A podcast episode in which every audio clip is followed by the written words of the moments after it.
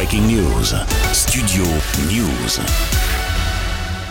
Pierre Palmade échappe à la prison. Une semaine après le terrible accident provoqué par l'humoriste en Seine-et-Marne, le comédien a finalement été placé sous bracelet électronique. Samuel Coiffard. Oui, Ralph, après une semaine d'un feuilleton interminable et 48 heures de garde à vue pour Pierre Palmade, la sanction est donc tombée, d'autant plus après de longues heures d'attente ce vendredi.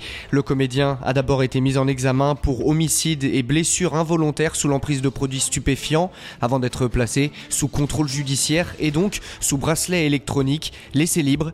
À l'évidence, les magistrats ont pris le temps d'examiner la situation et la particularité du drame, mettant en scène une personnalité publique très appréciée des Français. Concrètement, devant les enquêteurs, le comédien s'est dit ravagé et a de nouveau exprimé sa honte. Il a reconnu avoir consommé de la cocaïne et des drogues de synthèse, avant d'ajouter qu'il a très peu de souvenirs du drame. De son côté, l'enfant de 6 ans va mieux et est sorti du coma jeudi. Son père est toujours en réanimation, mais son état de santé s'est aussi amélioré. J'ajoute que le parquet parquet de Melun a fait appel de la décision de la juge des peines et des libertés qui a laissé libre sous bracelet électronique Pierre Palmade. Le parquet de Melun avait requis un placement en détention provisoire.